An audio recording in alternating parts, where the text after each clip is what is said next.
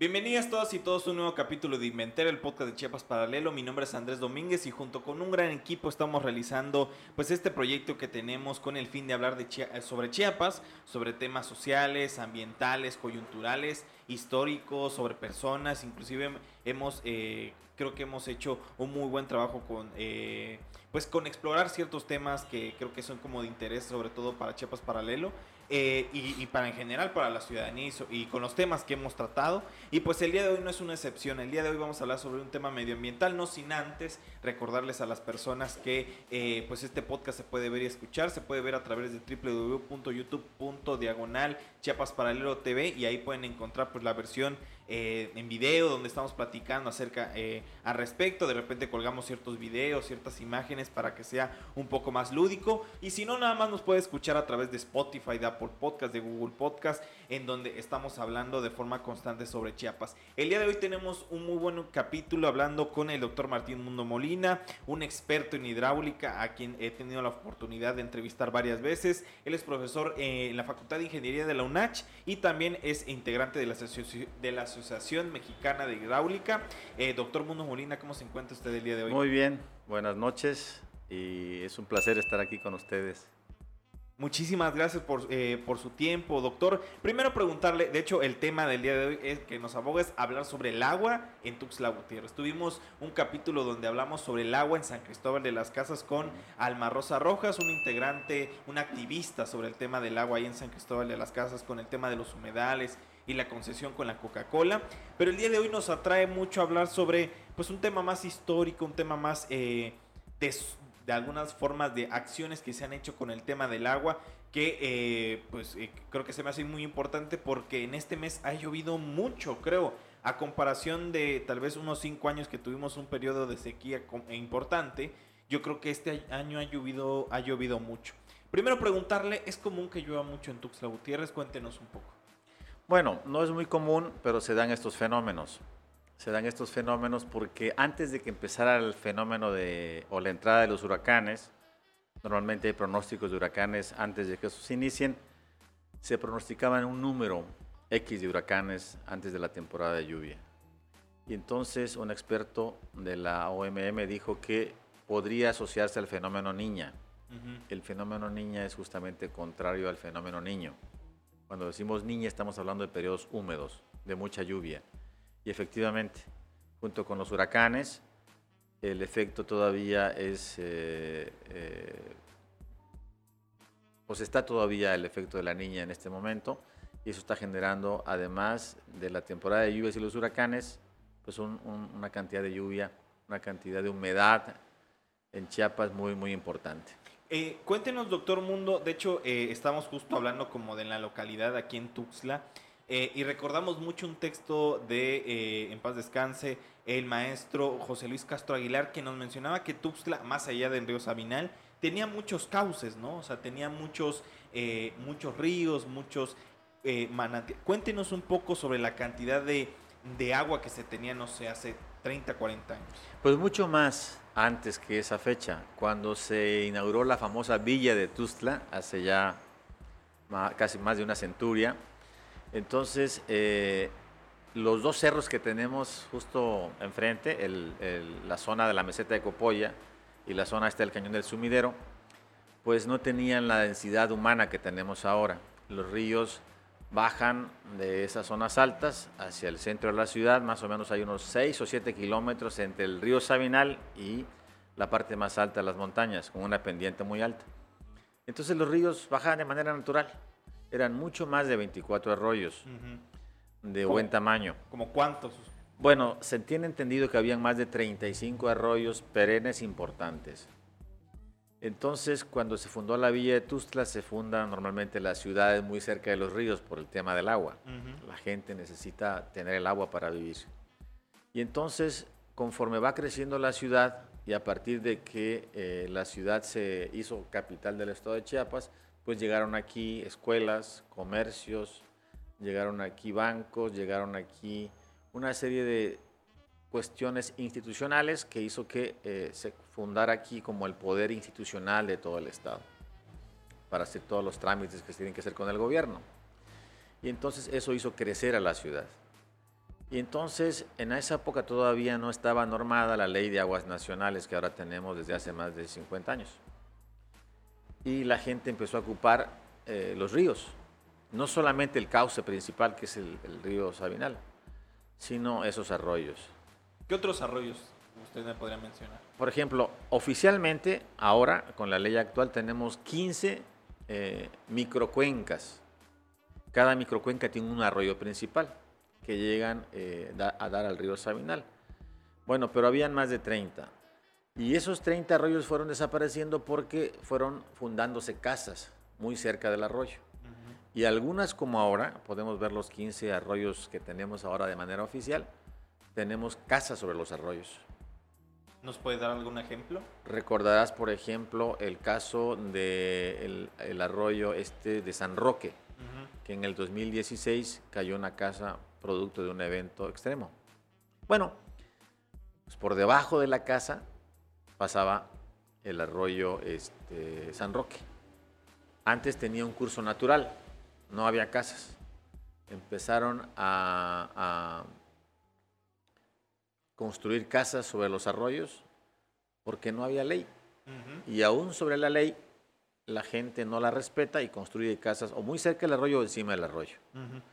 Es un tema que no solamente es un asunto de Tuzla, es de todo el país, que no se respeta la, ley eh, de aguas nacionales ni la ley federal que tiene que ver con el límite que tienen que tener las casas para construirse a cierta distancia de los arroyos, fuera de la zona inundable. Y entonces esos 30 ríos se fueron disminuyendo. Terán, por ejemplo. Era una zona que no tenía casas hace algunos 50 años, por ejemplo, ¿no? Conocí el caso de una señora muy cerca del mercado que vendía carne asada por las noches. Y ella vivía a dos cuadras del río Sabinal. El río Sabinal era la fuente para, para lavar ropa y para llevar agua para beber. Ahora es imposible beber agua del río Sabinal, es un río con la cloaca de la ciudad. Claro, cuéntenos un poco justo eh, en esta idea, y yo creo que es muy, muy importante lo que usted menciona, del, incremento, del incremento poblacional, que es como un, tema muy importante, ¿no? Y también del orden territorial, o sea, eso creo que es un tema eh, que se mezcla y que está interlazado para el tema del agua, ¿no? Es muy puntual esto. Eh, de forma puntual, o sea, yo creo que al menos lo podemos ver. Eh, yo tengo muy poco de vivir, por decirlo así. Pero desde que veo los ríos y sobre todo que tuve un río de forma cercana, no tan cercana a mi vivienda, pero sí había un río justo que cruza la Albania Alta, que de por allá soy. Eh, hay como justo un, lugar que se, baja y llega hasta el río Sabina, ¿no? Eh, siempre me dio curiosidad de la cantidad de basura que desde, desde siempre vi esta cantidad de basura, al final de cuentas, tapa estos, eh, estos filtros y estas causas que se pueden llegar a tener. Pero cuéntenos cómo una casa puede llegar a afectar este, e, este cauce, esta agua y sobre todo eh, ya en estos eventos que han cambiado, como el tema del cambio climático, las famosísimas lluvias atípicas que cada vez que se hacen eh, más frecuentes, cómo una casa deteriora un cauce. Bueno, siguiendo con la idea principal del comentario de cómo se pobló la ciudad, estaba la villa de Tuzla. Fue creciendo. Y el crecimiento, como bien dices, fue exponencial. Ese crecimiento exponencial necesitan sitios para vivir. Una casa debe tener por lo menos unos 200 metros cuadrados para una vivienda más o menos digna. Y entonces, conforme va creciendo el número de personas, se va demandando los, el número de metros cuadrados para vivir. Y entonces, eh, como no hay plan municipal, ni un modelo de ordenamiento territorial, no lo había. Entonces la gente habita en donde pueden comprar un terreno y a veces comprado sin tener la autorización del municipio y se ponen junto al, río. Poniendo una casa junto al río llega otra, otra casa que se pone junto a ese río y junto a la otra casa y se funda, se funda una colonia cerquita, estrechando cada vez más el río, porque entonces la gente empieza a tirar basura al río o empieza a rellenar las zonas en donde el río tenía el cauce natural.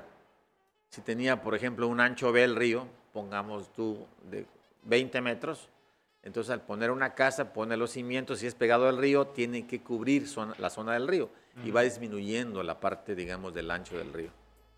Y del otro lado igual. Entonces, ese ancho del río va decreciendo, va decreciendo. Y si además le tiras basura, pues el área, el área hidráulica que tenía para pasar el agua se va haciendo cada vez más chica. Y de plano, cuando ya el tema este, es exagerado, la gente pone un puente en el río o pone su casa en un río tan angosto que cubre el cauce del río. Tenemos en los 15 arroyos que tiene la CNA muchísimas, pero muchísimas casas puestas arriba del río. Eso ocurrió con el río San Roque. El río San Roque viene de Copolla. O sea, de los 7 kilómetros que usted menciona. Y desemboca en el río Sabinal. Entonces, toda el área que antes era completamente natural, toda el área donde está ahora la escuela eh, secundaria del Estado y el mercado que está allí este, en San Roque, está cubierta. El río ya no existe. El, eh, río natural, el andador. Debajo de esas casas tuvieron que construir un embovedado, restringiendo el área hidráulica del río. Y así tenemos más o menos 1.1 kilómetro de embovedado de San Roque. Desde el, si nos vamos desde el Sabinal hasta Aguas Arriba, podemos contar un kilómetro lleno de eh, eh, cimentaciones, de ladrillo y de concreto, porque redujeron la capacidad del río y lo embovedaron. Claro. A partir de allí hacia adelante viene un escurrimiento natural que va hasta Copolla, pero toda esa zona, toda la zona tiene casas pegadito al río. La casa que cayó en, en 2016 en el arroyo San Roque estaba sobre el río. Justamente el río llega a esa casa y hace una curva en el río. Creció tanto esa lluvia, eh, fue en el mes de septiembre de 2016, y hubo tanta fuerza del río con ese caudal que socavó la casa. ¿Qué es un socavo? Socavó la casa quiere decir erosión fuerte. El agua pega, digamos, a la pared, rompe la mampostería, que, que puede ser piedra o ladrillo, y entonces genera un hoyo. Y lo demás se va haciendo conforme la velocidad del agua incrementa. Una vez que erosiona, entonces le pega a los cimientos. No solamente rompió el embovedado, rompió los cimientos de la casa y la casa colapsó. Afortunadamente el colapso fue más o menos a buena hora de la, de la noche, como las seis y media de la tarde, y la familia logró escuchar los crujidos de la casa y salieron a tiempo. Toda la casa se colapsó. Y entonces, al momento de colapsar la casa, el río, evidentemente, y al colapsar el embovedado, el agua fluye hacia todos lados y hace más grande el cauce. Y todas las casas que estaban en la orilla, que estaban en la zona federal, sufrieron daños. El momento en que se colapsa una casa, se rompe el cimiento. O el cimiento queda mal, mal eh, este, con poca fuerza, y entonces la casa empieza a rajarse. Más o menos subieron como unas 12 casas completamente afectadas y se rompieron como unos 50 metros de pavimento de concreto de la fuerza del agua. Como si, hubiera, como si hubiera sido una explosión, pues. Exacto. Piénsalo así. No fue una explosión, pero como si hubiera tenido la fuerza de una explosión. Fue tanto, se llama cantidad de movimiento. Eso es el término hidráulico que utilizamos eh, para decir la fuerza o el ímpetu del agua, que es la masa del agua multiplicada por la velocidad. Entre más cantidad de agua y mayor velocidad, mayor es la fuerza. Y esa fue la que rompió no solamente eh, el ducto, el embovedado, sino también unos 50 metros de concreto hidráulico y tumbó una casa. Yo le pregunto de forma rápida y veraz, eh, ¿se más importante usted que conoce el tema del agua y que creo que todos tenemos como una idea sobre el agua de que, bueno, estamos aquí y de repente está lloviendo, es como una condición así de resguárdate por la lluvia. Inclusive las personas cuando van al mar, ¿no? no eh, me, me, impresiona porque siempre dicen, el mar es traicionero. O sea, de que de repente estas, eh, e, e, estas aseveraciones, estas metáforas sobre el agua es impredecible. Yo le preguntaría desde su experiencia y teniendo en cuenta que usted también participó, por ejemplo, en conocer qué pasó en el embovedado, le pregunto puntualmente, ¿qué tan impredecible es el agua? O sea, ¿qué, tan impredecible se está volviendo el agua. Al final de cuentas, eh, creo que usted lo va a explicar de forma muy, buena. cómo ha ido avanzando y cómo se ha ido más, eh, pues hemos ido desconociendo los ritmos del, agua. Cuéntenos un poco cómo, cómo cuenta usted el tema de, pues de este estado de ánimo del agua que se está viviendo en Tuxtla. Bueno, el ciclo del agua, como todo mundo sabe, eh, más o menos en esta latitud donde está Chiapas, empieza en mayo o en abril y termina en noviembre. Eh, pero el agua no tiene palabra porque es completamente aleatoria. Tienen que formarse ciertas condiciones en la atmósfera para que llueva. Primero, una humedad muy fuerte. Una humedad que puede eh, venir de fuera y se llama humedad exógena o una humedad interna que se llama humedad interna endógena. Cuando es interna pueden haber dos tipos de lluvia. Una lluvia que es orográfica, que es una masa, digamos, de, humedad que se desprende por el calor del verano, sube de forma ah, lenta hacia la atmósfera porque el aire pesa menos. Conforme va subiendo a la atmósfera, hay un momento en el cual se enfría porque a mayor altura pues, eh, disminuye la, temperatura. Y entonces viene el primer cambio físico del agua, de estado de vapor a estado líquido. Es un cambio físico. Y se forman minúsculas, partículas muy pequeñas, muy pequeñas, del orden de micras, que hacen una nube, lo que vemos como nubes blancas o nubes grises. Y en esa nube que tenemos hay un campo vectorial de velocidades. O sea, el, el, flujo de partículas se mueve de forma aleatoria a cualquier dirección. Y se llama coalescencia el choque de esas partículas, ya en estado líquido el choque de las partículas hacen que crezca la partícula en tamaño. Y cuando crece, entonces la fuerza de gravedad hace que llueva. Mm. ¿No? Pero para que se den esas condiciones, que te acabo de decir, presión atmosférica, humedad relativa, temperatura de rocío, el proceso de cambio de fase del agua, entonces eso es un fenómeno aleatorio o impredecible, como cuando tú juegas al azar y juegas a la lotería, ¿no? nunca sabes cuándo vas a pegarle porque es aleatorio. Determinista es aquel elemento que permite saber a qué hora va a ocurrir. La salida del sol es determinista. Hay ecuaciones que dicen a qué hora va a salir el día de mañana. No es aleatorio. Pero la lluvia, el aire, la humedad relativa, la presión atmosférica son aleatorias, impredecibles. Entonces tú no sabes cuándo va a llover, a pesar de que es una temporada de lluvia, y ni sabes cuánto va a llover. Si hay demasiada humedad y hay un evento que permita que se forme una eh, onda tropical o una depresión tropical o un huracán, entonces puede ser que la lluvia sea abundante. Eso se llama evento hidrometeorológico extremo. Entonces la lluvia puede ser muy importante.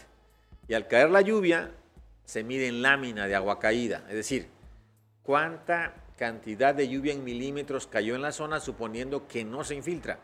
Eso se mide con un pluviómetro.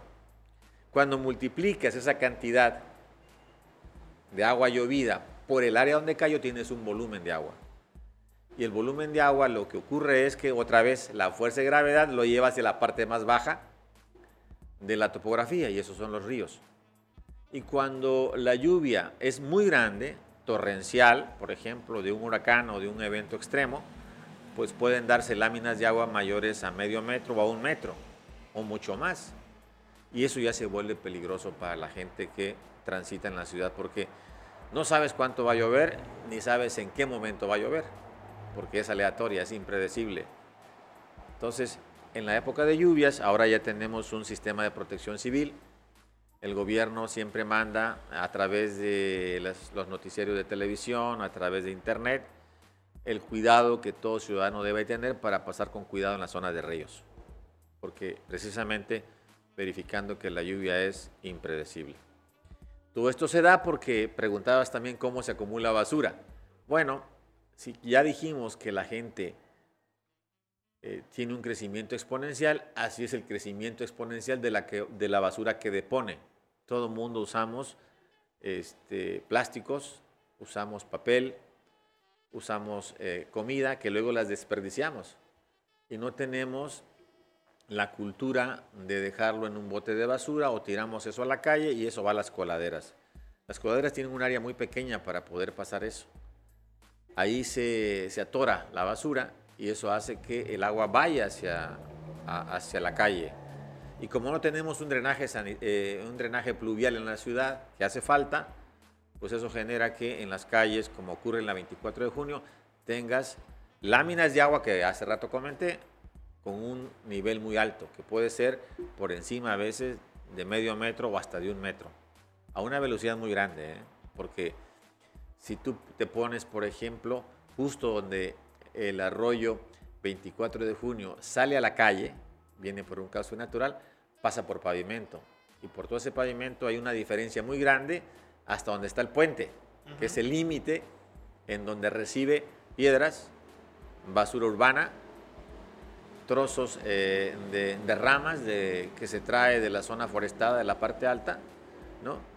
Y que genera no solamente grandes inundaciones, sino un peligro latente para la gente, porque puede inundar casas, puede llevarse a gente, puede matar, de hecho han habido muertos ahí, y recientemente, hace dos semanas, hubo un evento muy fuerte, una lluvia muy fuerte en la madrugada, y generó una cantidad impresionante de caudal, eh, y tuvieron que salvar a una señora que se quedó atorada en su coche, una persona arriesgó su vida para sacarla del coche que estaba a punto de ser arrastrada por la corriente. Entonces, ¿por qué se dan este tipo de cosas? Por varios factores. Primero, porque hay un evento extraordinario, un, evento hidrometeorológico extremo que llegó a, la ciudad y llueve muchísimo. Y luego, la gente que no tiene precaución e intenta pasar el arroyo, ¿no? Y eso, o intenta pasar con su coche el arroyo, y la fuerza del agua puede ser tan grande como es la cantidad de masa y la velocidad que lleva una lluvia que te deja eh, una lámina de agua en la calle de 40 o 50 centímetros puede arrastrar no solamente personas, sino coches, dependiendo de la velocidad y de la cantidad de agua que vaya por la calle. Doctor, estamos maravillados. La verdad es que esto se me hace muy importante. Sobre todo yo estoy haciendo anotaciones porque creo que me vienen preguntas muy esenciales. Y como usted dice, creo que lo más importante ver es qué ha pasado con, o sea, ¿por qué el agua, no sé si es un fenómeno, a, mí me ha tocado de repente ir a la Ciudad de México cuando llueve y sí, o sea, hay unos impresionantes inundaciones, pero no me ha tocado ver caudales, así como lo vemos en la 24 de junio, ¿no? O sea, literalmente corrientes tan, tan, tan severas eh, que pueden arrastrar a un, a un humano o a, o a, cualquier carro. Eh, me detengo aquí para hacer un pequeñísimo corte, para tomar un poco más de aire, doctor. Y pues nada, seguiremos hablando con el tema hídrico con el doctor Mundo Molina.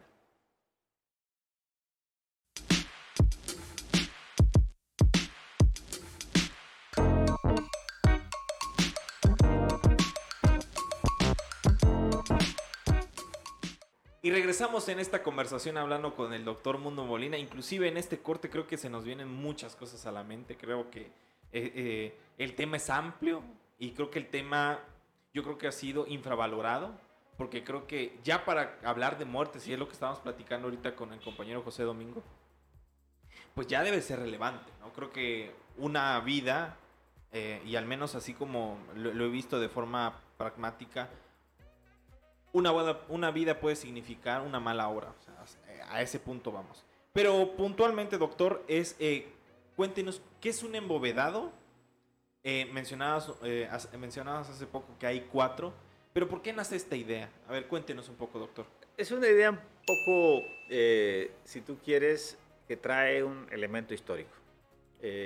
los primeros embovedados que se hicieron vinieron con tecnología de España y se hacían para construir, por ejemplo, acueductos, ¿no?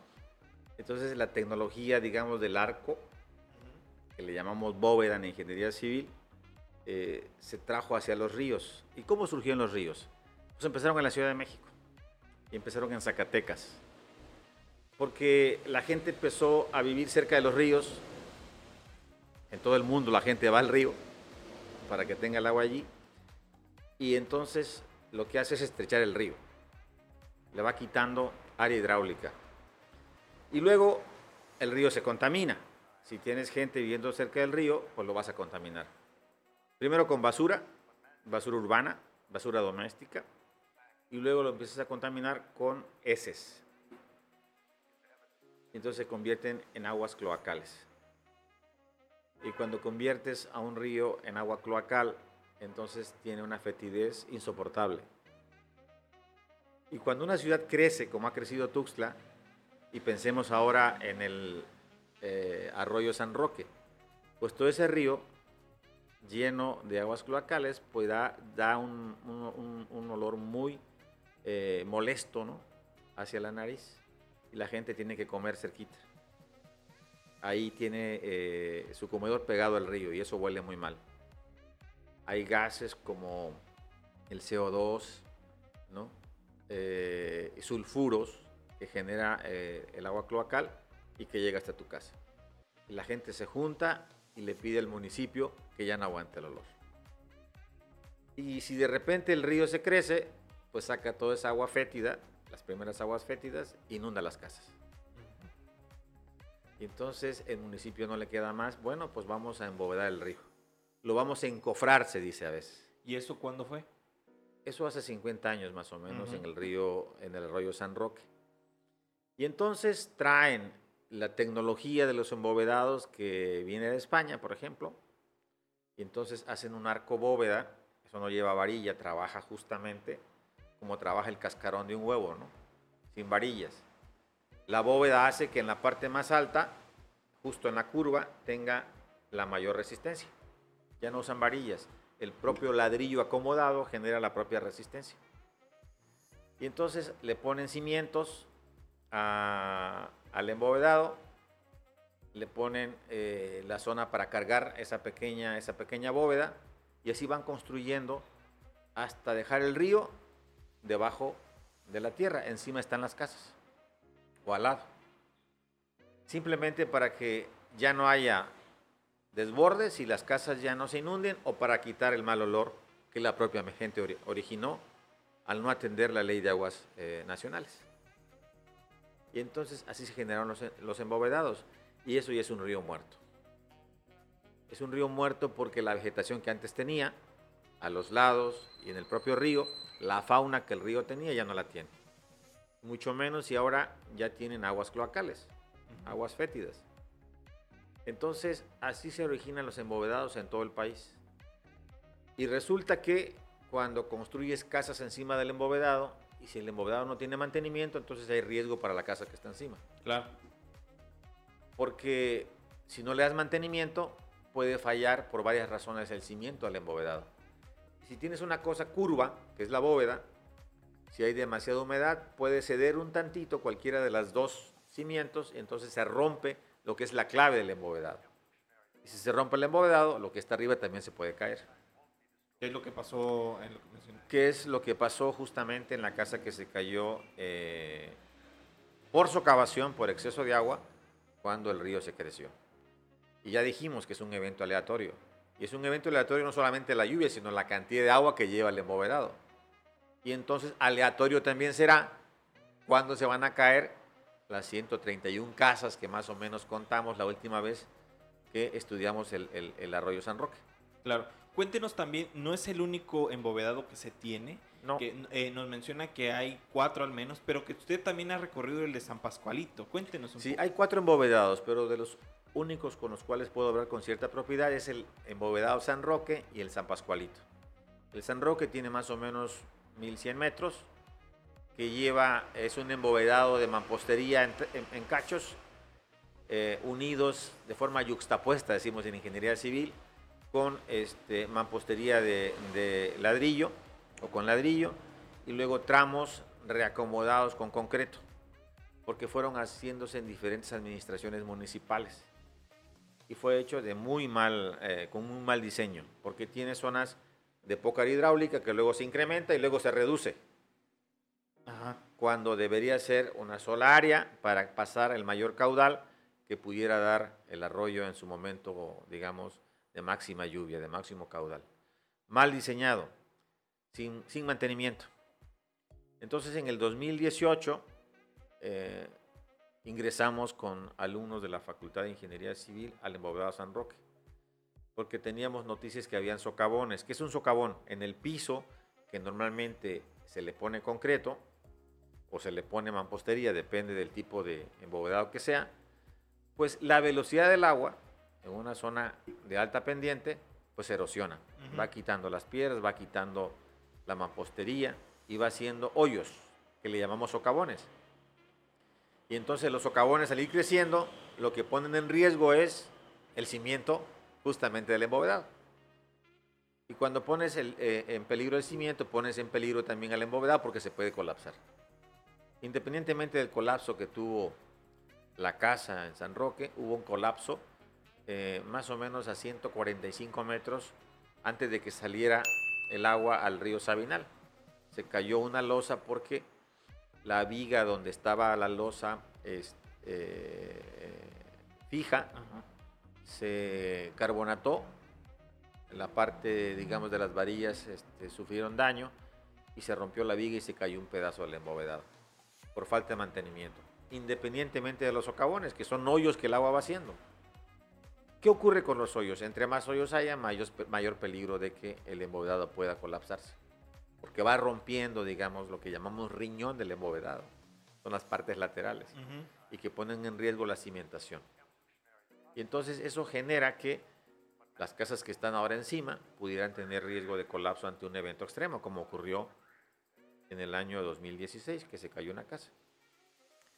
Entonces, y también el arroyo San Pascualito, que es de menor diámetro, en la parte, digamos, donde arranca el San Pascualito, que tiene más o menos como un kilómetro, también tiene socavones. Hay una parte importante que no se ha reparado, en donde ya el agua hizo un hoyo a través del riñón, la cara del embovedado, y dejó un hueco grande que puede poner en peligro, pues, el tema de la seguridad de las casas que están arriba. Y esto se genera por varias razones. Una, la velocidad del agua. Y dos, el hecho de que haya casas en la zona federal del río. No deberían existir, aplicando la ley o atendiendo la ley, ninguna casa en la zona federal y mucho menos encima de los embovedados. Es un tema que tiene no solamente Tuxtla Gutiérrez, lo tiene Zacatecas, lo tiene el Estado de México y muchas ciudades de- de- del país donde hay embovedados justamente para sacar las aguas, las aguas cloacales o sacar, el, digamos, el caudal en exceso que se genera en la zona, ¿no? Doctor, lo voy a poner en un conflicto, porque eh, yo tuve la oportunidad justo con, con- con uno de sus alumnos, con Alejandro, que, Sí. tuve- que fue, eh, que creo que a quien le mandamos un saludo, que creo que fue muy importante, al menos de forma vivencial, llegar y, y sí, como usted lo menciona, ¿no? O sea, es impresionante cómo bajas el Sabinal porque todo el mundo lo ve así desde arriba, pero nunca se da cuenta, por ejemplo, que tuvimos que subir creo que hasta la 12 Sur, una cosa así. Nos bajamos y yo me acuerdo que seguíamos caminando y todo oscuro, ¿no? Lleno de murciélagos, de cucaraches en algunas partes, mucha humedad, mucho calor. Y llegamos a la zona del socavón, ¿no? Y, y- y casualmente yo me acuerdo que Alejandro era muy, muy, muy preciso en decirme, eh, aquí está tal, este, tal alcantarilla, aquí está inclusive, como dejan cierto tipo de rasgos para identificar cuánto es la profundidad, a dónde van, como que cierto tipo de cuestiones. Eso era en época de seca, pues, porque me, acuerdo que Alejandro me dijo, esto no se puede hacer en época lluvia, ¿no? Inclusive, digo, para una persona que es claustrofóbica, solamente con imaginarse, y es lo que hablamos, ¿no? Una lluvia torrencial que te arrastre por el embovedado de San Roque, yo creo que hay muy pocas posibilidades de vivir. Ninguna. ¿no? Ninguna. Si el embovedado va por encima de la mitad de su diámetro ¿no? o menos, es muy difícil porque el agua lo que hace es arrastrarte y te pegas con la pared. Te puedes lastimar la cabeza inmediatamente. O los torbellinos que se forman dentro, ahogarte. Alguien que cae ante una lluvia fuerte o ante un caudal grande en un embovedado es difícilmente se salva. Luego caes al Sabinal. Y si los embovedados llevan agua y todos los arroyos están llevando agua al Sabinal, pues el río Sabinal llevará también más agua que con un embovedado. Y al final pues vas a parar al vaso de la presa Chihuacén. Es muy complicado. Entonces la gente debe evitar ingresar al embovedado en época de lluvia. Claro. Y doctor, al punto en el que voy es que Alejandro me enseñó ese socavón. Ese socavón que eh, me acuerdo que él me, lo explicaba de forma, como forma muy eh, pronta, ¿no? O sea, de forma muy eh, amigable para una persona que no estudió ingeniería.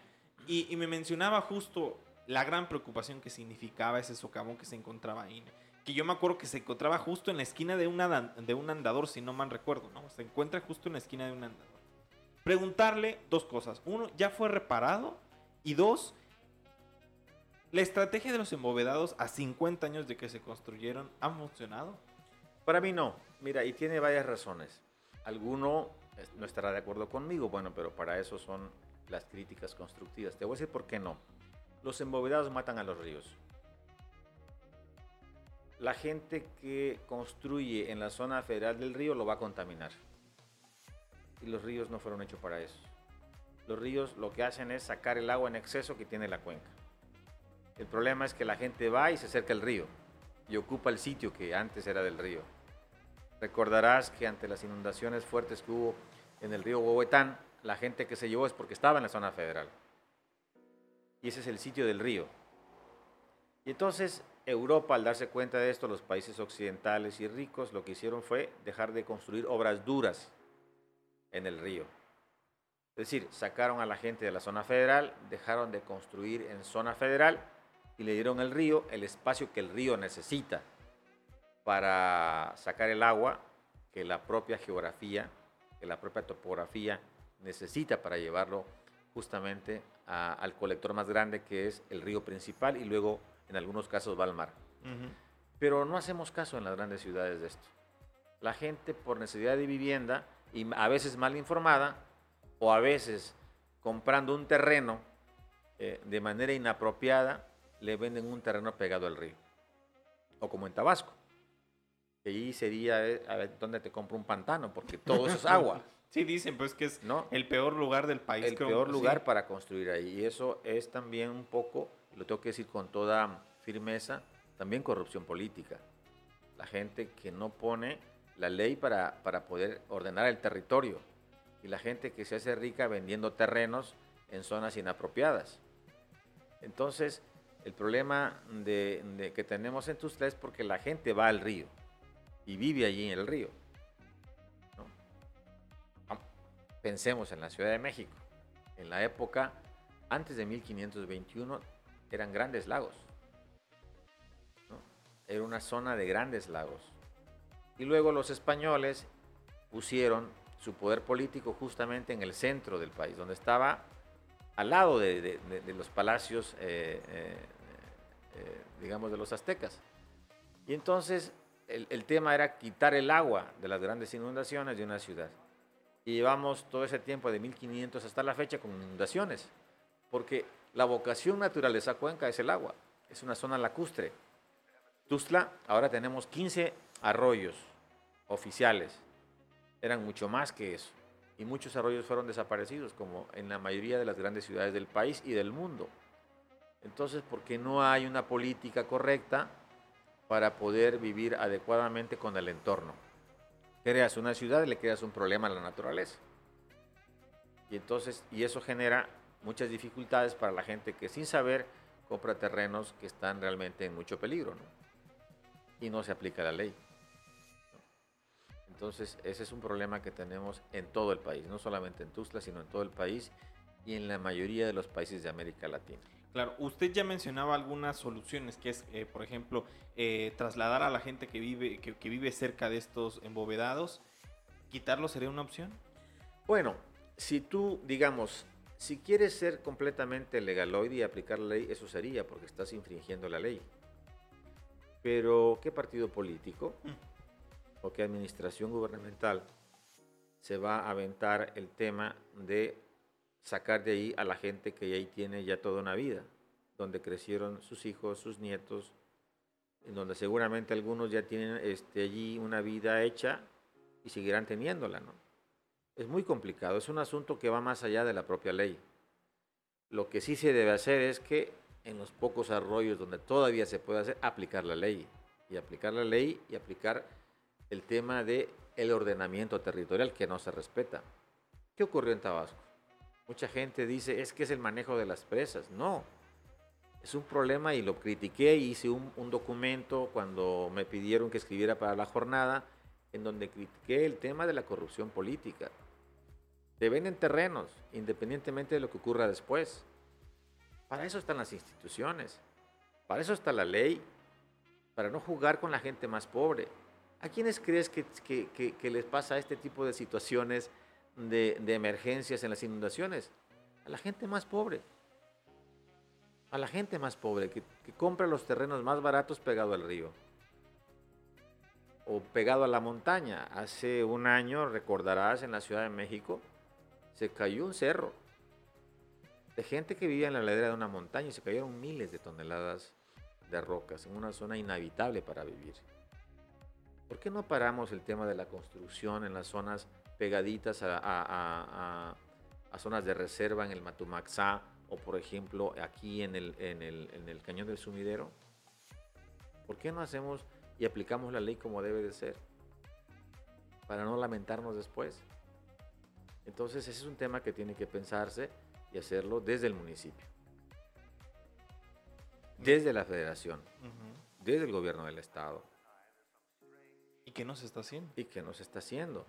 Pero no solamente es en Chiapas, es en todo el país. Vemos el embovedado de Zacatecas y cuánta gente vive debajo de esto y que gente que no sabe de eso. Entonces vienen los problemas y vienen las muertes. ¿Y cómo pagas la muerte de alguien? ¿Cómo puedes sustituir la muerte de un pariente? Te queda lejos cuando lo ves por la noticia, pero cuando ocurre con una persona que fue tragada por una alcantarilla, entonces es un problema eh, que va más allá pues de una responsabilidad eh, no solamente técnica, también hay situaciones en las cuales la técnica, la política, la propia sociedad tienen que intervenir. Pues doctor, estamos, la verdad, bueno, al menos yo creo que sí estamos, porque inclusive Domingo está como reaccionando. Yo creo que es lo que justo pensamos y que no está alejado de la realidad. Sin embargo, creo que tenemos otro bloque para hablar justo de ese tema más escabroso, más allá del embovedado y del agua, sino tal vez inclusive mundial, que es el cambio climático, Y que, pues, como usted, lo, como usted mismo lo dice, ¿no? Inundaciones en, no sé, en Europa, en Europa hay una gran sequía, siempre inundaciones en Malasia, en ese tipo de lugares, y uno lo ve extraño, ¿no? En Afganistán, que se murieron más de 200 personas por inundaciones. Y usted, como usted menciona, bien curioso, o sea, uno lo ve lejano. O de pobre aquel que se quedó en una cantarilla. Pero regresamos, eh, terminamos este segundo bloque con esta, me parece una reflexión correcta, una reflexión justo, necesaria, creo. Y que es lo que creo, considero que la mayoría es lo que está pensando respecto al tema del agua. Eh, cerramos este segundo bloque y regresamos en el tercero hablando con el doctor Mundo Molina sobre eh, pues el agua en Tuxtla Gutiérrez.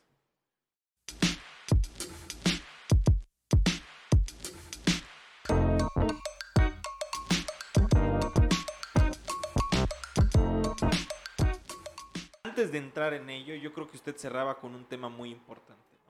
Ya han habido muertes. Eh, son eh, al menos un par, o yo creo que inclusive, eh, no, no quiero decir pocas, sino que han, han sucedido muertes ya cada año, al menos en estos dos, tres años que ya ha comenzado a llover mucho después del fenómeno del niño. Y sí es importante ver qué tanto están costando estas muertes y sobre todo por qué están sucediendo. ¿no? Eh, comentábamos justo con nuestro compañero José Domingo del caso de los chicos que pues que se cayeron en una, en una cantarilla ya por la central de Abastos y que fue una noticia impresionante. Yo creo que eh, nuestros compañeros de Alerta Chiapas, compañeros y compañeras, le dieron seguimiento. Los dos chicos enfermeros saliendo del hospital, eh, lleno su casa. O sea, lleno su casa. Nunca imaginaron el caudal eh, pues la intensidad de usted menciona, la intensidad del agua y sobre todo pues que un día y medio, yo me acuerdo que fue un día, creo que estuvieron buscándolos por todo, por todo Tuxtla, se metían submarinos, o sea, impresionante todo lo que se montó. Yo recuerdo hace unos años también, eh, yo he vivido la Albania Alta y hubo un, amigo de un familiar que justo también se fallece porque baja del colectivo y el colectivo lo deja en un caudal y en el caudal ya no se puede, ya, ya, ya no pudo zafar y la intensidad del agua se lo llevó y falleció el chavo de 18, 19 años. Una pérdida. Y así han habido muchos, o sea, esos son los que tal vez nos acordamos en estos momentos. De forma puntual, doctor, ¿usted qué piensa de estas muertes? Bueno, eh, como hidráulico, como hidrólogo y los proyectos que he realizado a nombre de la Asociación Mexicana de Hidráulica, que es la asociación a la cual pertenezco, Pues me doy cuenta que uno de los grandes peligros de vivir en una cuenca como es la subcuenca del río Sabinal son las pendientes.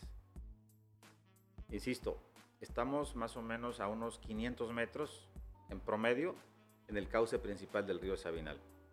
En la meseta de Copoya ponle tú unos 800 metros, 850. En la zona del cañón del sumidero ponte unos 900 metros. Si restas 900 a 500, te dan 400. Dividiendo 400 entre 5 o 6 kilómetros, que es el promedio de distancia que hay del río Sabinal allá, la pendiente es muy grande. Y entonces el agua que se mide por una ecuación Q es igual a velocidad por área. Cuando despejas velocidad de esa ecuación, ¿no? O cuando despejas velocidad de una ecuación que le llamamos ecuación de Manning, la pendiente es la que le da fortaleza la velocidad. Entonces un colega amigo mío, este, el maestro en ingeniería José Alfredo González Verduzco del INTA, hizo un experimento en ese instituto, donde yo trabajé como investigador por más de 10 años. El experimento consistió en darle mucha velocidad al agua y parar personas frente al flujo. Y él se dio cuenta que entre mayor es la velocidad, menor es la cantidad de agua que tiene que pegarte a la altura de los tobillos para tumbarte. A los, a los jóvenes que participaron les pusieron como arneses para que en el momento en que el agua los tumbara, pues ellos pudieran rescatar a la persona caída en esa pendiente tan grande. Un experimento muy interesante. ¿eh? Sí, claro. Entonces, a mayor pendiente, mayor velocidad del agua. Y si la velocidad del agua es mayor, entonces mayor ímpetu. El ímpetu es este empujón que yo te doy. Estás parado para que tú te muevas. La fuerza con la cual te vas a mover es igual a la masa que tú tienes por el impulso que te di. Una fuerza inicial. una fuerza. Esa es más o menos la fuerza que tiene el agua. Entonces, si el nivel del agua en las calles va creciendo, no conviene pasar ningún arroyo, porque lo va a arrastrar. Le va a generar una fuerza de sustentación por la velocidad del agua, ¿no? Y la densidad misma hace que el coche flote. Y a la persona que le pega en las rodillas con una velocidad fuerte lo puede tumbar. Estas personas que seguramente este, cayeron a la alcantarilla fue porque el ímpetu del agua producto de la velocidad, los tumbó. Y el momento en que los tumban, ya no tienen manera de poder pararse porque van junto con el agua a la velocidad que el agua va. Y el agua va a la parte más baja buscando la parte más baja del territorio donde pueden haber alcantarillas. Y a veces las alcantarillas con la fuerza del agua eh, se salen de su sitio y quedan abiertas. Y tú te puedes prohibir una alcantarilla. Y si te vas a una alcantarilla ya puedes llegar muerto porque un golpe en la cabeza ya puedes llegar muerto. Te vas a la alcantarilla y sales en el Sabinal. El Sabinal trae una velocidad y mucho caudal cuando está crecido. Ese caudal te lleva finalmente al vaso de la presa eh, de, eh, Chihuacén. ¿No? Entonces, a las personas que nos escuchan, como la lluvia es aleatoria y como la cantidad de lluvia que cae en la ciudad, una ciudad con mucha pendiente, que además no tiene drenaje pluvial, pues tienen que quedarse en casa resguardados. Pero qué angustia, ¿no? ¿Se imagina usted? Más vale estar atento a las noticias porque normalmente sabemos ahora a través del satélite y a través del Servicio Meteorológico Nacional cuándo va a llover. ¿No? Entonces si va a llover no salgas. Y si vas a ir a una zona muy cercana a un río, pues no vayas a esa zona. Y si ya empezó a llover y empieza a tener agua en la ciudad, pues regrésate a casa porque vas a evitarte un problema de arrastre de coches o un, problema mayor en una zona como esta. Es una cuenca pequeña, tiene más o menos unos 400 kilómetros cuadrados en total, pero la parte de Tuzla Gutiérrez es como una hoja. Lo voy a poner así. Estas son las montañas y en medio va el Sabinal, con mucha pendiente. Sí, con mucha velocidad, claro. Y entonces eso puede generar problemas en épocas de lluvia. Doctor, eh, justo nos, eh, eh, salieron, o, de parte de mi compañero José Domingo, salieron dos preguntas que se nos hacen magníficas de, hablar al respecto. Mucho se ha hablado de que Chiapas brinda mucha electricidad a través del agua, ¿no? este tema de las presas. Sin embargo, creo que, eh, y no es lejano pensarlo, la posición que está viviendo o que comienza a, ascender el tema de Nuevo León con el tema de la sequía, ¿no? O sea, yo tuve amigos que me dijeron que tenían tres meses sin agua, ¿no? Y aquí, pues afortunadamente cada, no nos ha tocado a cada mes, de repente ahí ya, o sea, arañando, pero cada 15 días de repente ya uno como que comienza a moverse. Pero, pero afortunadamente sí tenemos eh, eh, eh, ese vital líquido. ¿Chiapas de alguna forma se puede quedar sin agua? No, no, no. Es un estado junto con Veracruz, junto con Tabasco, toda la parte sur del país, de aquí hasta prácticamente la península de Yucatán, es donde más agua hay. En Chiapas se acumula una lluvia anual en promedio de 4.000 milímetros. Compara eso contra lo que llueve en Baja California Sur.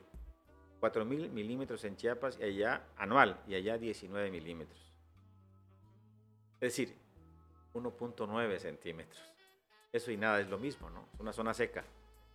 Y tenemos eh, el problema nosotros en México que debido a su situación geográfica en la parte norte del país son, están las zonas semiáridas y áridas, donde llueve muy poco.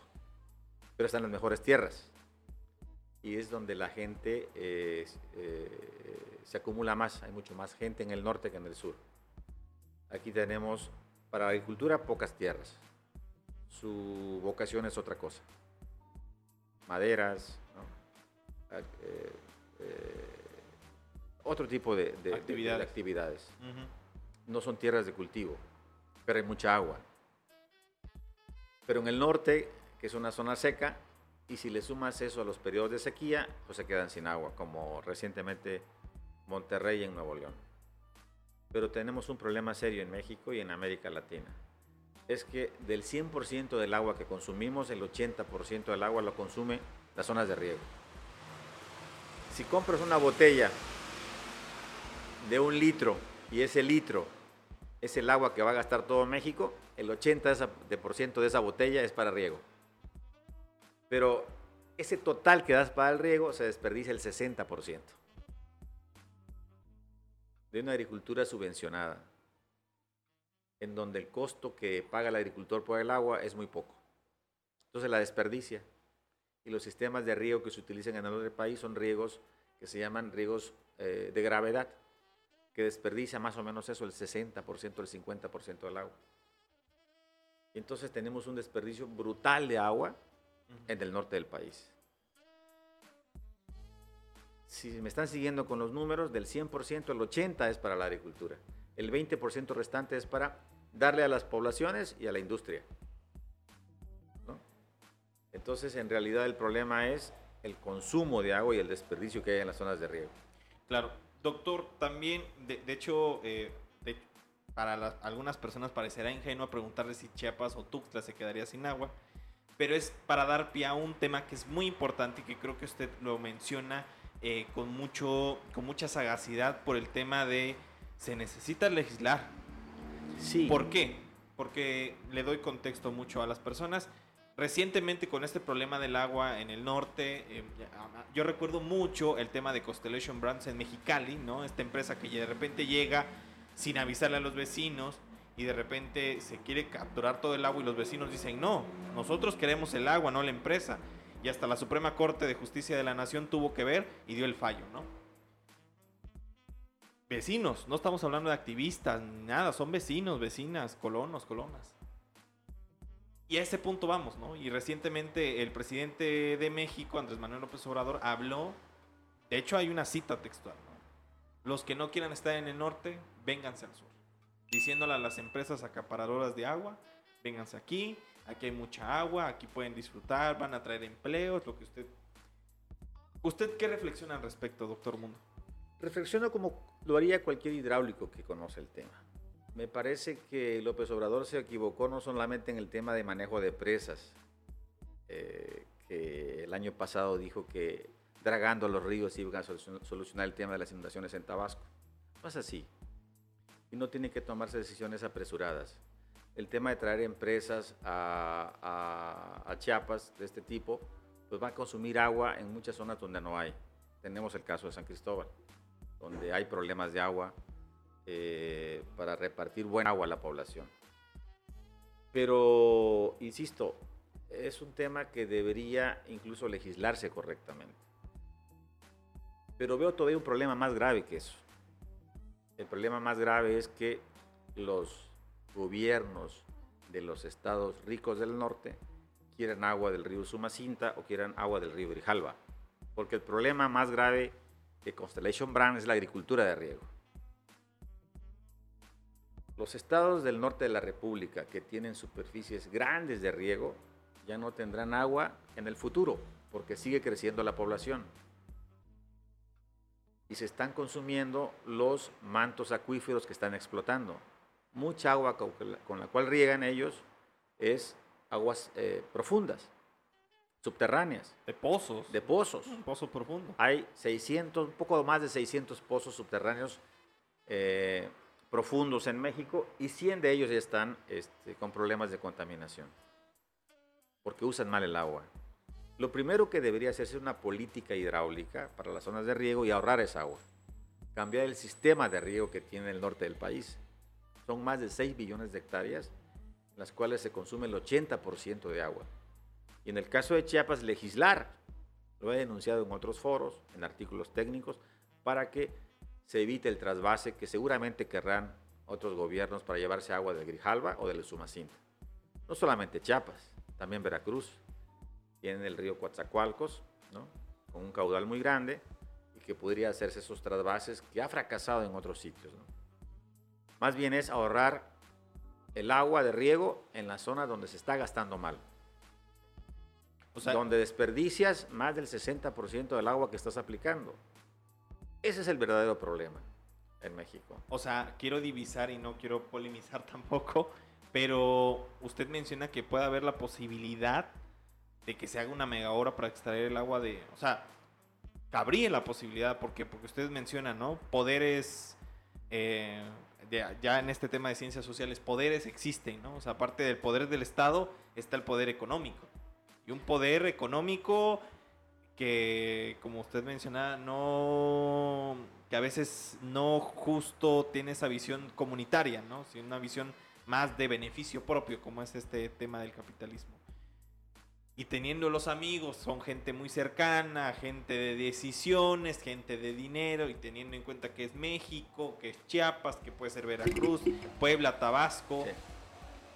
Usted también, o sea, por eso es necesaria una ley, me imagino.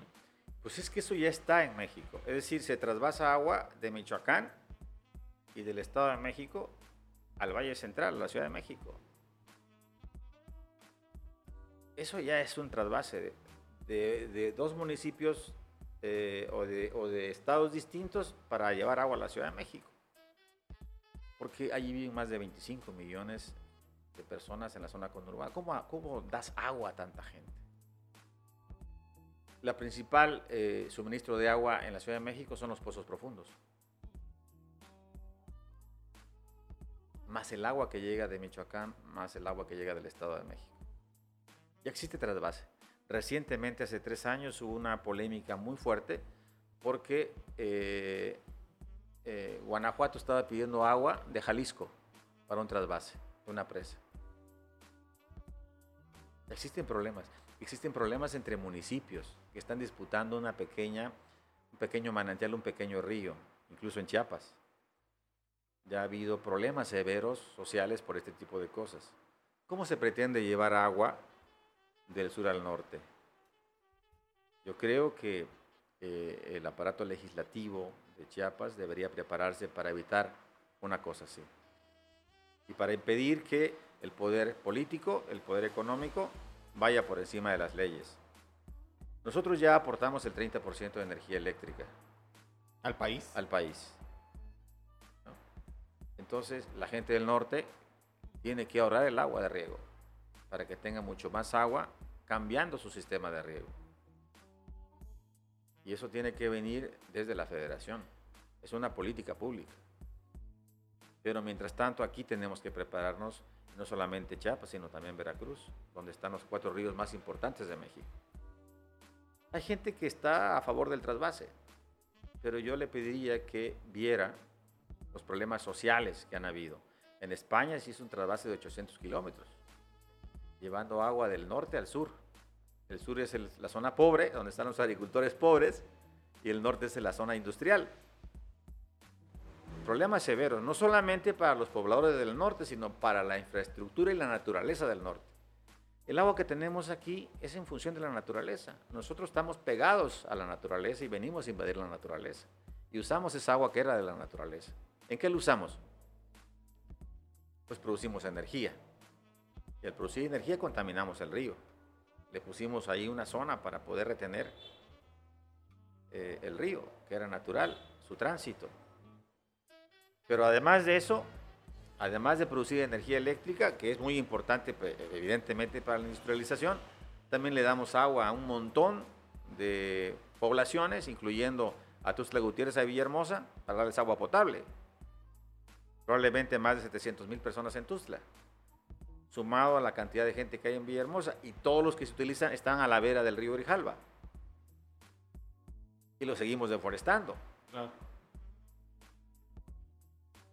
Y entonces, no me parece que sea una idea buena. Creo que lo más relevante para hacer una buena política hidráulica futura es que se cambien los sistemas de riego del norte del país y se ahorre esa agua que se está desperdiciando. Estamos hablando de 60% de agua desperdiciada en la zona agrícola, 6 millones de hectáreas que alimentan un tercio de la población en México. Entonces, antes de que ellos pidan, mejor que ahorren su agua. Y aquí prepararnos para evitar esos trasvases, no solamente Chiapas, sino también Veracruz. Doctor, yo solo cierro primero, eh, creo que es un fenómeno muy, eh, muy interesante. Y, la verdad es que nos va a quedar muy corto esta hora, que pareciera mentira, pero nos queda muy corto. Eh, le pregunto una cosa que creo que a mí se me hace excepcional, que creo que son fenómenos que estamos viendo exacerbados por el cambio climático. ¿no? Por esta idea de los cambios repentinos. Ahorita estaba viendo una sequía muy muy importante en Europa, ¿no? O sea, de repente comienza a nevar de forma también extraordinaria. Yo me acuerdo que justo en ese invierno que se tenían estaban en Estados Unidos, no se diga. Pero me pongo a pensar, y a partir de un evento que creo que se me hizo muy importante, que es la famosísima culebra de agua que, se, que de repente se formó hace como un año o dos años, aquí en Tuxtla, y que también nuevamente metiendo al gran eh, maestro José Luis Castro Aguilar me mencionaba, nunca lo habíamos visto, nunca lo habíamos documentado. Sabíamos de San Cristóbal porque de repente la altura que tiene que ver, eh, este tipo de cuestiones. Hablando ya del tema del agua, de los caudales, de todo este tema que hemos abordado, digo, tampoco es como, como adivino, pero seguramente usted como especialista ya lo ha pensado. ¿Qué viene para Tuxtla con el tema del agua y el cambio climático? Bueno, me parece que en, el tema del agua eh, hay suficiente agua en el río Grijalva. Debemos cuidarla, debemos contaminarla menos. Debe haber una política seria para que no haya contaminación, sobre todo en las zonas agrícolas que tiran agua al río Grijalva y que las plantas de tratamiento que tienen que hacerse para todas las comunidades que están echando agua al río, al río Grijalva, al río Santo Domingo, a todos los ríos donde no, se tienen plantas de tratamiento. Todos los municipios, las cabeceras municipales y las principales, eh, los principales ejidos deberían tener una planta de tratamiento. Hay más o menos unas 2.800 plantas de tratamiento y la mayoría no funciona en México. De eso tenemos que preocuparnos, evitar la contaminación del agua. En Chiapas tenemos agua suficiente, no hay problema, la demanda per cápita en Chiapas está cumplida, tenemos suficiente agua, pero hay que evitar la contaminación. Eso es lo más relevante. Evitar la deforestación que hace cambios en el sistema hidrológico de las cuencas. Y eso se puede ver. Cuando tú deforestas una zona, lo que estás generando es un posible cambio en la hidrología de esa microcuenca o de esa cuenca. Tenemos que tener cuidado de eso, cuidar mejor nuestras cuencas, no deforestar, al revés, forestar, para evitar estos cambios eh, del sistema natural que es la hidrología. ¿no? Cuando una comunidad como Tustla se asienta en un valle como esto, cambia incluso las cuencas, las salidas o las entradas, o, el tema de la deforestación, o el tema de la invasión de arroyos. Entonces tenemos que echar a andar ahí un plan que se llama ordenamiento territorial para evitar que pues, cada sitio sea ocupado por según su uso, que los expertos digan. Ese es el cuidado que tenemos que tener. Pero temas de agua no tenemos problema. En el norte sí, porque es una zona seca. Y ya dije un poco lo que tendría que hacerse como experto, ¿no? Claro. Cambiar los sistemas de riego y legislar para que eh, los agricultores paguen lo que el agua cuesta, porque está subvencionada. Y entonces pues, no, se, no, se, no, se, no se aprecia el agua como debería apreciarse. Doctor, eh, pues nada, o sea, estamos impresionados justo con todo lo que nos ha enseñado el día de hoy. Pareciera una clase magistral. Y nada más, le, o sea, eh, quisiera, no sé si usted tenga alguna red social, algún correo o algo, por si alguna persona se quiere contactar con usted para preguntarle más al respecto o preguntarle su opinión. No sé si tenga usted algo por ahí. Sí, como no, mi correo electrónico, lo voy a decir lento, es y de Ignacio C. de Camila, guion bajo, ingenieros, arroba yahoo.com.mx. Ahí pueden escribirme. Excelente, doctor. Pues nada, le agradecemos mucho sus, eh, sus conocimientos, eh, a que nos haya regalado una hora justo para, para hablar eh, al respecto. Pues nada, terminamos este capítulo. No sé si quiera usted agregar algo. Sí, para los temas que he tratado aquí, pueden ingresar a YouTube. Ahí hay varias cosas interesantes. Por ejemplo, el tema de los embovedados. Entran a YouTube, le ponen mi nombre, Martín Mundo Molina, le dan embovedados. Ahí pueden consultar este, en video parte de los proyectos que hemos aquí hablado, tanto del río, perdón, tanto del embovedado San Roque como San Pascualito. Y también, eh, si quieren ver algunos artículos, pueden ver artículos como este que traigo acá, que es un artículo que puede eh, verse en- le ponen así en, en el buscador de Google, JWARP, y le dan mi nombre Martín Mundo, y ahí pueden ver varios artículos eh, que tratan de temas como los que aquí discutimos eh, en esta entrevista. Pues excelente, doctor Mundo Molina. Le agradezco mucho su participación. También le agradezco mucho eh, pues, eh, que el día de hoy eh, José Domingo nos haya ah, pues, ayudado a realizar este, este capítulo. También les recuerdo que mi nombre es Andrés Domínguez y no me voy sin antes recordarles que este podcast se puede ver y escuchar. Se puede ver a través de www.youtube.com diagonal Chiapas Paralelo TV y ahí encuentran, buscan inventario, Chiapas y ahí seguramente les sale lo primero o Chiapas Paralelo. Y si no, también nos pueden escuchar en Spotify. Estamos como eh, Inventar igual, Inventario Chiapas. Ahí pueden encontrar mucha información al respecto. Eh, y, nada, estamos eh, en Spotify, en la Podcast, en Google Podcast y en diferentes plataformas. Y pues nada, nos vemos en la siguiente conversación hablando más sobre Chiapas.